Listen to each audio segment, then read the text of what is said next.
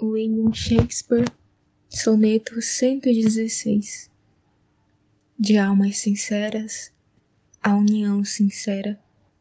Nada há que impeça, amor não é amor, se quando encontra obstáculo se altera, ou se vacila ao mínimo temor.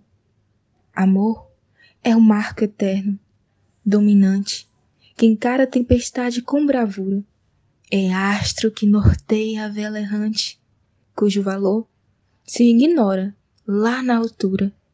Amor não teme o tempo, muito embora seu alfange não poupe a mocidade. Amor não se transforma de hora em hora, antes se afirma para a eternidade. Se isso é falso, e que é falso alguém provou, eu não sou poeta, e ninguém nunca amou.